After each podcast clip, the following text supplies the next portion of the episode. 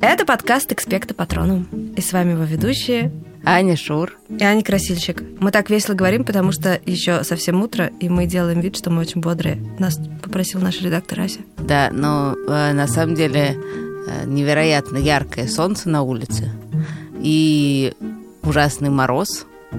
И это отчасти приближает нас к этой книжке, потому что там тоже очень яркое солнце, только там вместо мороза ужасная жара. Да, там все в книжке, о которой мы сегодня будем говорить, все все время просто умирают от жары, как такие мухи лежат в гамаках и истекают потом, как похоже на описание жары в другой американской книжке. Да, да. Которую мы недавно обсуждали, «Убить пересмешника». Ну, это на самом деле потому, что Сюжет книги, о которой мы будем говорить сегодня, тоже разворачивается на юге Америки, в Техасе. И там действительно очень жаркая погода. Так, ну мы, как эти светские дамы, очень много говорим о, о погоде. погоде.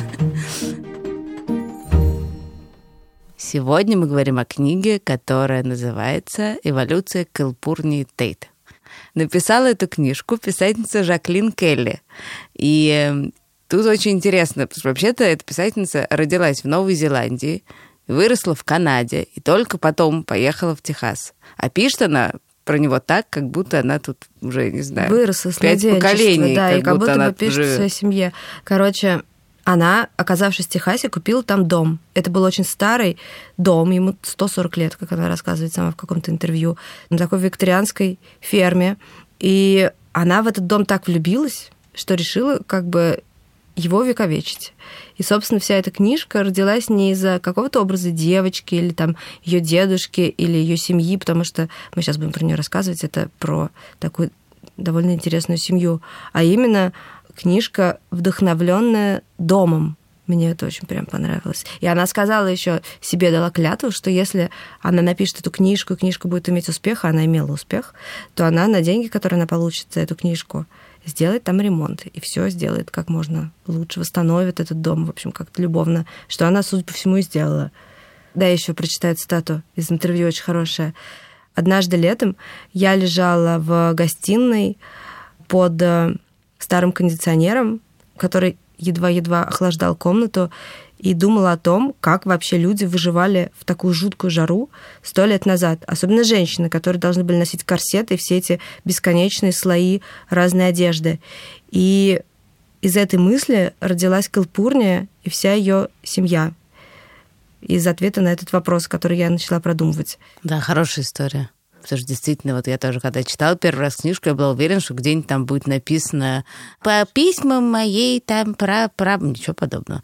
Какая-то да, да. вдруг появившаяся Калпурния. Да, так вот появилась, значит, Калпурния. Калпурния — это такая 12-летняя девочка.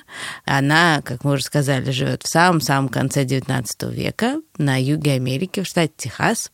И она живет в очень большой, благополучной и любящей семье. Там есть мама, папа, у нее есть шестеро братьев, страшно подумать, и дедушка – и эта семья еще благополучна в том смысле, что они довольно состоятельные. У них есть хлопковые поля, у них есть машина, чтобы этот хлопок обрабатывать и, соответственно, потом как-то продавать. У них есть кухарка. Прислуга, и... две даже какие-то. Да, ну две, да, женщины, которые помогают. Ну, то есть, в общем, это такая, ну, все у них в порядке. Но единственное, что не очень в порядке, это то, что Калпурния довольно необычный человек – и у нее есть очень э, четкое представление о том, что она хочет и что ей интересно. И это абсолютно не совпадает с представлением о том, что должна уметь и хотеть девочка ее возрасте в том месте, где она живет, и в то время, где она живет. И тут мы должны задать вопрос, потому что, как вы помните, в каждом выпуске нашего подкаста мы придумываем вопрос, на который отвечает книжка, о которой мы разговариваем, и ищем на него ответ. Так вот, мы решили поговорить в связи с культурней о том, что делать, когда родители, когда взрослые вокруг все время что-то такого от тебя хотят, а ты вообще-то хочешь совсем другого. Самый колоритный персонаж, как мне кажется, этой книжки, это дедушка Калпурни Тейт. И сначала кажется, что это такой строгий старикан. Она его так описывает, как такого отстраненного человека, который никогда с ней не разговаривает, ну, по крайней мере, первые 12 лет ее жизни. У него какие-то свои дела. Он э, целыми днями проводит в месте, которое называется лаборатория. На самом деле это такой сарайчик. И вообще совершенно не интересуется детьми, они как будто с разных планет. Вообще это очень понятно. У меня была ну, прабабушка, мне кажется, она тоже... семь внуков. Да, да, мне кажется, моя прабабушка не знала, как меня зовут. Но, в общем, мне было очень понятно этот образ такого старикана с белой бородой и какого-то своих каких-то витающего империях. И вдруг в какой-то момент оказывается, что вообще-то дедушка не только знает, как зовут его внучку, но еще и у них очень много общего. У них вообще-то совершенно одинаковые интересы. Да, они с Калпурней обнаруживают такое невероятное любопытство, любознательность и интерес, ну, что называется, к окружающему миру. Жучкам Они... и паучкам ну, к жучкам, и паучкам, и травинкам, и пылинкам, и всему на свете. Они целыми днями могут вместе ходить, э, и это все собирать, и это на самом деле бесконечно трогательно вот наблюдать, как они друг друга, ну, что называется, находят, как они понимают, что они созданы вот для того, чтобы вместе, значит, ковыряться там в болоте, в земле и что-то такое находить. И на самом деле вот, ну, как сказать, дедушка Калпурни Тейт, он так прямо достойно пополняет галерею литературных дедушек. Он вообще стал моим самым любимым, честно говоря. Даже перебил дедушку Вишню и этого самого из Буффало Билла. Да, в общем, очень классный. Мой любимый момент, когда он там, э, он все время в своем сарае, то есть в лаборатории, он, э, помимо прочих научных экспериментов, э, гонит какое-то, значит, пойло из э, пекановых орехов. Ну, не, не пойло, а, скажем, прям самогон он ну, гонит. самогон, Водку да. такую, да. Да. Самодельную. И он, значит, бесконечно экспериментирует, там, так, сяк, и вот, в общем, какой-то вариант кажется ему особенно удачным. Они с Калпурни его, значит, он его сливает в какой-то маленький бочоночек, они его куда-то ставят, потом находят, ну, в смысле, потом через некоторое время решает проверить, что там, и дедушка, значит, отпевает и торжественно говорит Кылпурни, что ему удалось. Удалось превратить вкуснейшие орехи в кошачью мочу. Да, и никакая водка у него не получилась. И как раз этот эксперимент, он видимо, продолжал до смерти, и мы так и не знаем, получилось ли у него сделать что-то вкусное или нет. Это время, рубеж веков, да, 19-20 века, это, конечно, для любого человека, увлеченного наукой, время невероятное, потому что это какие-то потрясающие технологические прорывы, я не знаю, электричество, первые машины, ну просто действительно был момент, когда человечество искренне верило, что сейчас они уже просто все, все узнают. В этот момент эти все изобретения начали ну, как бы уже ну, активно использоваться. Да, и, и вот тоже одно из изобретений это телефонная линия компания Белла, которая проводит в их городок первую телефонную линию. И все сходят с ума, потому что они ищут телефонистку, и это чуть ли не единственная женская профессия, которая кажется какой-то более-менее интересной. Наша Калпурния, которая ненавидит э, вязать, шить, и вот все то, чему ее учит мама, думает, что, может быть, она бы, ну, хотя бы могла бы телефонисткой стать, раз она не может стать ученым. Да, вот возвращаясь к вязанию, значит, Получается, что Калпурни должна быть просто все время супер счастлива, и братья ее обожают, и дедушка с ней ходит к реке, и, в общем, тепло, и мухи не кусают. Но чуть ли не каждый, не каждую секунду, не каждый день Калпурния ну, как сказать, не то, что даже она себя ругает, она понимает, что она вот опять что-то сделала не так, что она очень плохо связала носок, что она криво вышла кружево, что ее научные изыскания это как бы как некоторый, как некий секрет. Она все время думает, как она сейчас проскочит там через кухню, чтобы ее, значит, не заметила мама. Но на самом деле просто у нее есть некоторое количество обязанностей. Это как раз то, что должна уметь девочка ее возраста делать очень хорошо, потому что еще немножечко ее будут выводить в свет, а в свет ее будут выводить, потому что она должна непременно выйти замуж как можно скорее. И, собственно, это смысл ее жизни выйти да, замуж и, и научиться ее этим муж совершенно не вещам. ждет, что она будет потрясающе да. искать червячков. Она не должна искать червячков, она должна играть на пианино, поэтому она все время занимается музыкой бесконечно. Она должна вязать, она должна вязать носки, Готовить, она, она должна. должна печь пироги, она должна блестяще в совершенстве овладеть наукой по ведению дома. Но на самом деле она все это даже не столько ненавидит. Она это, во-первых, ненавидит, во-вторых, у нее это все ужасно получается. У нее получаются какие-то кривые косые носочки, э, которые на самом деле там ужасно смешно описаны. Она плетет какие-то чудовищные кружева, которые, правда, на школьной ярмарке занимают третье место. Но ну, это, это как там было третье да. место по плаванию. У Драгунского есть такой да. рассказ, где Дениска занимает третье место по плаванию, потому что там было всего три участника. И тут тоже в этом школьном конкурсе было три кружевницы. И, собственно, третье место заняла наша Калпурния. В общем, ничего у нее не получается, и мама все время расстраивается, и мама все время ее гонит, и мама все время недовольна, что все свое свободное время Калпурния проводит в лаборатории с дедушкой, а не делает то, что она должна делать, чтобы, собственно, осуществить свою судьбу. И даже проводит в какой-то момент с папой разговор, который Калпурния подслушивает за дверью, о том, что э, ее все это ужасно беспокоит, что она проводит очень много времени с твоим отцом, и давай-ка мы этому положим конец.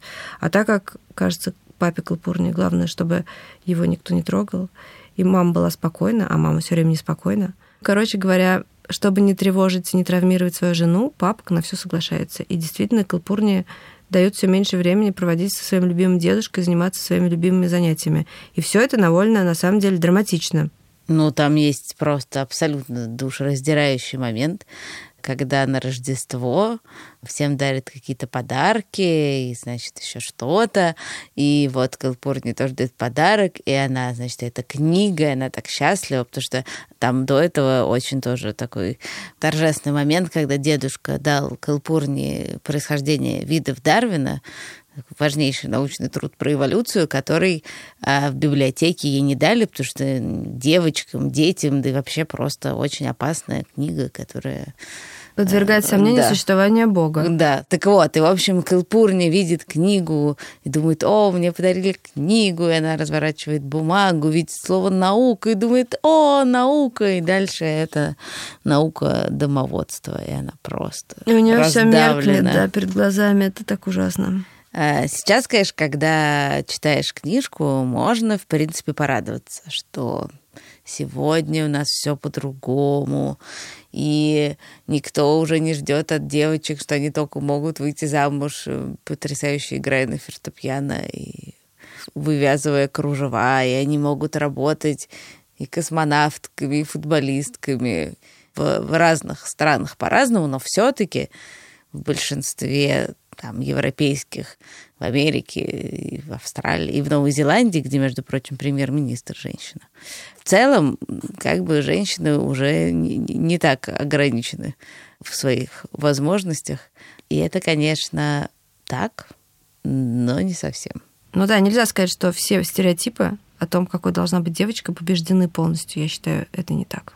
Мне, например, говорили, что девочка должна быть аккуратной. Я помню очень смешной момент, связанный с этим, когда мне лет 14, и я убираю в своей комнате. Ну, если честно, я просто очень люблю убираться.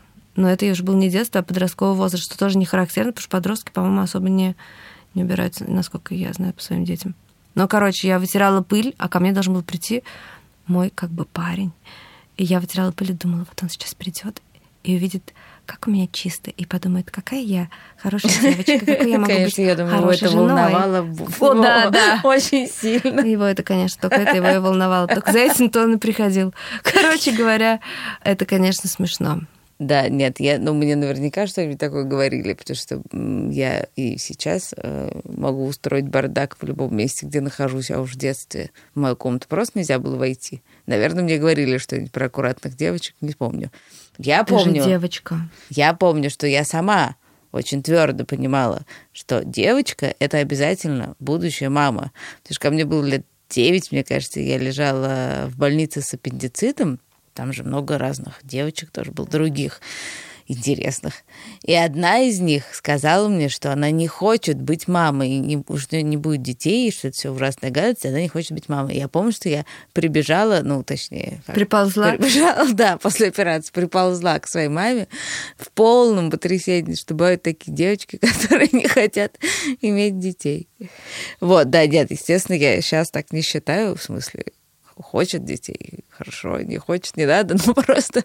Но в детстве я была стопроцентно уверена в том, что это и есть главное вообще. Ну, у меня тоже... Э, я знала, более того, я очень хорошо представила себе свою жизнь. Я знала, что я выйду замуж, мой муж будет Сергей, у Ой. него будет белая майка алкоголичка. Не вышло. Не вышло ни разу, причем у него был, будет белый майк алкоголичка. Он будет сидеть в кресле около телевизора в спортивных штанах. И у нас ты будет примерно. Взяла ты Я не знаю, была знала, что будет Сергей.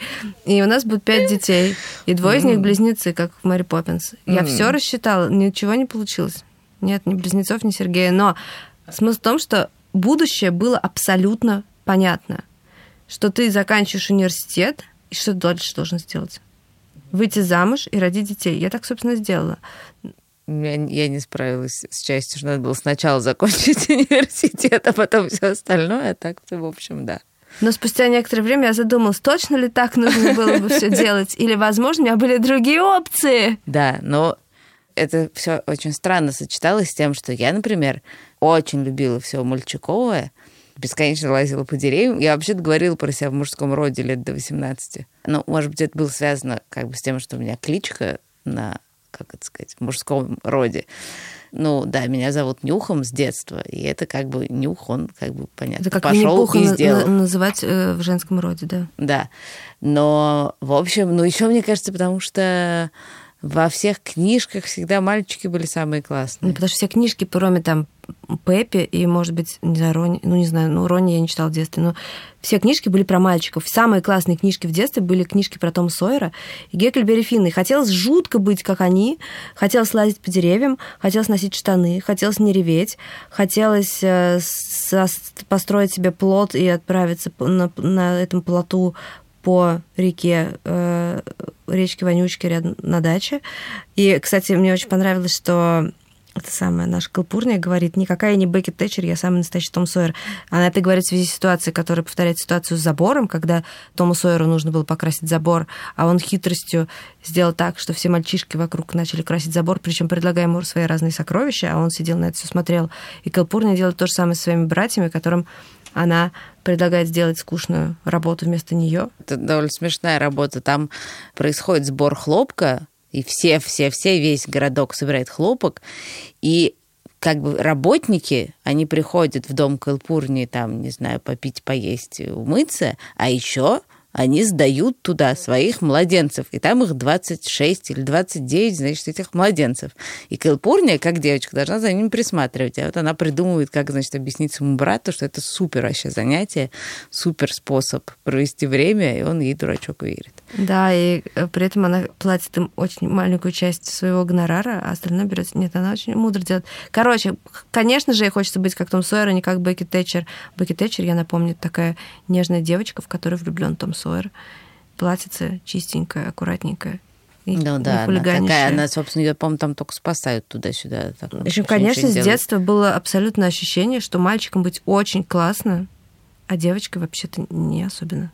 Те, кто читают современные детские книжки, уже понимают, что девочкой тоже бывает быть классно. Но, в общем, вот Калпурния э, родилась в то время, когда быть девочкой было, может, и классно, но это накладывало очень много очень конкретных обязательств и ожиданий. На самом деле, возвращаясь к вопросу, который мы хотели задать, родительские требования и ожидания от ребенка вовсе не всегда связаны с тем, какого он пола. Иногда они все равно кажутся совершенно безумными и странными. И то, что говорят родители, оно необъяснимо и непонятно, почему они от тебя хотят чего-то странного. И с твоей точки зрения совершенно неприменимого к тебе. Ну да, нет, ну, на самом деле просто дело в том, что родители все время что-то от тебя хотят. Мне кажется, это первая часть ответа на наш э, вопрос. Дело даже не в том, хотят они там странно или не странно, они просто все время что-то хотят, они все время тебе что-то говорят. Ну, причем ты никогда не можешь проникнуть как бы в то, что происходит у них в голове. Я, например, отчетливо помню. Как это не можешь, если ты родитель? Это я сейчас могу. Я имею в виду, что когда ты маленький, ты не можешь проникнуть. Я отчетливо помню, как моя мама, ну, ну реально, это просто смешно. Но она правда мне говорила очень серьезно, что я должна э, вот хорошо учиться и пойти там на куда-то, я не помню, я должна была какую-то олимпиаду, что ли, идти. Ну, в общем, что-то такое, или курсовую писать, что-то я должна была делать. И мама мне объясняла, что надо быть умной и интересной. И тогда мой тогдашний молодой человек, типа, будет меня больше любить. А типа, если это неинтересно, он меня не будет любить. Ну, в смысле, why? Ну, это, в принципе, тоже про гендер. Мне кажется, что это тоже... Нет, я даже не знаю, про что это. Но мне кажется, это в основном не про гендер, а про какой-то... про то, что происходит у родителей в голове как бы взрыв. Я про это очень много думаю, потому что я все время ловлю себя на том, что я говорю что-то своим детям, и иногда в процессе, когда я это говорю, а говорю я ровно вот это, вот, то, вот примерно то, что говорит мама Калпурни Тейт, но только не про то, чтобы Петя шел вязать, а что-нибудь другое я говорю. Петя должен идти колоть дрова. Или колоть там. дрова. Я что-нибудь говорю и думаю, господи, я не хочу этого говорить. Или я думаю, господи, я больше не могу это говорить. Но такое впечатление, что ты входишь в какой-то транс, родительский транс, и что ты должен как бы следить за тем, чтобы все было в порядке, и чтобы твой ребенок э, прошел свой путь школьный, детский, с минимальными потерями, выжил достойным человеком, который делает уроки, Ой, ну, который занимается... Да, да, но это ужасно. Это очень сложно не делать, потому что ты так волнуешься из-за того, что ты должен за этим следить, и чтобы под твоим как бы контролем вырос некий человек, что ты действительно из-за этого очень нервничаешь и говоришь иногда ну много да, нет, но тут еще очень важно, что на самом деле чем определяется вот это твое родительское, то, что ты считаешь своей обязанностью. Ну, например, как раз вот у мамы Калпурни Тейт, ну как, она выросла так, ее, когда она была маленькая, и говорили, что она должна научиться вязать, и кружево делать, и готовить, и, и играть. Ее маме тоже самое Скорее говорили. всего, ее маме. Это, в смысле, она как бы происходит из череды людей, которые абсолютно уверены, что счастье и благополучие – это для женщины. Да. И это дом с кучей детишек и кружевными салфетками. А мы как бы... У нас э... немножко другой текст, который мы говорим. Да, потому что... Не сиди за компьютером, ты испортишь глаза. Да, ну... Не сиди за компьютером, иди читай книжку. Сходи в университет. На самом деле, насколько нашим мамам было важно, чтобы мы поступили в университет, а для мамы Калпурни это просто жуткая, так сказать, Вообще перспектива, а интенсивность такое. одинаковая. А Ой. теперь я, например, думаю, что, может быть, не всем моим детям надо поступать в университет. Это мы с тобой через пару лет поговорим. Хорошо, а ты что говоришь своим детям? Слушай, я, э, ну, дело в том, что я... У тебя уже большие дети. Да, во-первых, у меня уже большие дети, во-вторых, мы сейчас находимся в очень болезненной точке с моим старшим ребенком, который как раз не хочет Ничего учиться. Делать не хочет жениться, ничего не хочет. Но в целом, конечно, ты все время чего-то такое, да, иди гуляй, не иди гуляй, сиди за компьютером, не сиди за компьютером.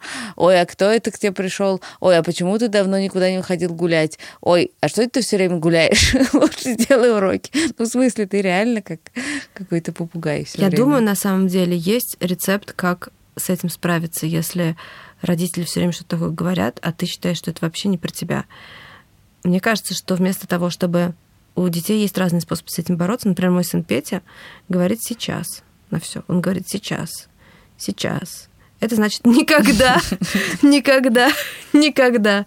Но это не работает, потому что это только еще больше бесит родителей и обостряет отношения. Я считаю, что нужно в какой-то момент, когда родитель говорит, впадает в это свое трансообразное состояние начинает вот это все говорить, подойти и очень спокойно сказать, мамочка, а почему ты думаешь, что это сейчас нужно делать? И тогда, возможно, мамочка сможет выйти из этого Честно говоря, состояния. мне кажется, что это на самом деле точно так же, как когда у маленького ребенка истерика, и ты ему такой говоришь, о, смотри, птичка полетела. Я, такой, Я думаю, что с родителями ровно Абсолютно. Надо просто переключить внимание и задать вопрос, потому что, возможно, тогда родитель задумается выйдет и из выйдет из транса, и можно будет про это поговорить.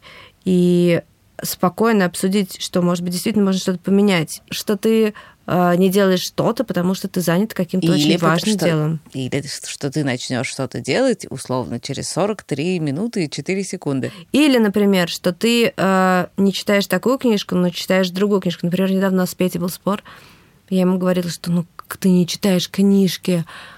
И очень переживала. Петя сказал, мама, я читаю мангу.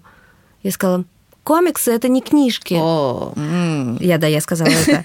А Петя сказал, манга это не комикс, а комиксы это книжки. И вообще-то начал мне про это рассказывать. Я подумала, что я несу? Все, остановись, пожалуйста, все, заткнись. Сказала я себе и перестала про это говорить, потому что поняла, что я не права. Короче говоря, иногда помогает просто немножко переключить Ну да. внимание и Но поговорить о том. все-таки, ну, конечно, в смысле, э, конечно, помогает, потому что вообще-то родители тоже, им не очень интересно все время быть в этом трансе, но у них просто есть некоторая Функция. функция, задача тоже, роль, как вот у девочек в XIX веке.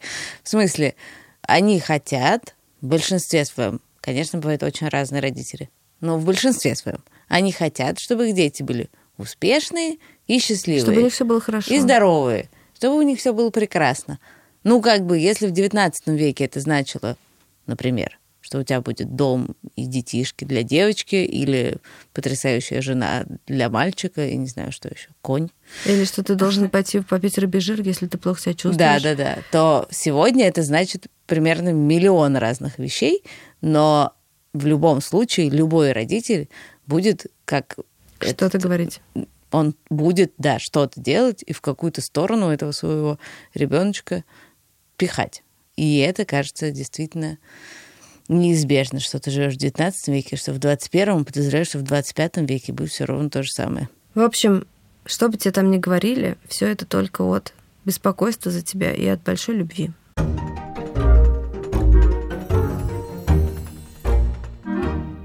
В конце мы всегда советуем какие-то книжки похожие или на ту же тему, или что-то в этом роде. Мы решили посоветовать, на самом деле, логично очень. Продолжение Калпурнии. Оно называется «Удивительный мир Калпурнии Тейт». А, Честно говоря, я ее еще пока не читала, но и читала моя дочь, и очень-очень любила как раз, когда ей было лет 11-12. А еще одна совершенно фантастическая книжка, вот как раз про то, как женщина может прожить совершенно другую жизнь, чем ей положено в ее эпоху, это книжка Мари Одмюрай «Мисс Черити». Она толстенная, и, ну вот, я просто ее читала, и прям я помню, как мне было приятно, то, что она такая толстая, и там еще столько всего произойдет. В общем, она супер классная. А рассказывает ее прототипом главной героини. Стала такая художница Беатрис Поттер. Я не знаю, может, вы видели, э, у нее такие клевые рассказы про всяких зайчиков. В общем, очень-очень классная книжка. А, Про то- кролика Питера она. Да, да, да, да, да, вот э, это Синяя курточка. кролик Питер, синей курточки. Ну, вот про то, как можно, как она смогла как-то вот по-другому прожить эту Жизнь в то время. жизнь в то время, да. Еще одна книжка, которую мы хотели бы порекомендовать, а, и это такой комикс про, ну, он рассказывает про то, как женщины боролись за свои права. Вот, собственно, э, и в XIX веке, и в XX, и раньше. Э, И называется она «Свобода, равенство, сестринство». Это такой переиначенный лозунг Великой Французской революции, только там было братство, а тут сестринство, потому что это книжка про историю феминизма. Слушайте нас э, на всех платформах, где есть подкасты, в Spotify, Apple подкастах, Кастбоксе, в приложении Яндекс Музыка. Но лучше всего слушайте нас в приложениях Радио Арзамас и Гусь-Гусь. И помимо нашего подкаста вы найдете там ужасно много всего интересного. Другие подкасты, курсы лекций, увлекательнейшие аудиокнижки. В общем, слушайте, слушайте и слушайте. Мы благодарим нашего редактора Асю Терехову, расшифровщика Кирилла Гликмана, фактчекера Михаила Трунина, звукорежиссера Павла Цурикова, которого мы забыли поблагодарить в прошлом выпуске. Это совершенно неправильно. Куда бы мы вообще без него? Композитора Михаила Сарабьянова и студию «Резонант Артс». Всем пока. Пока!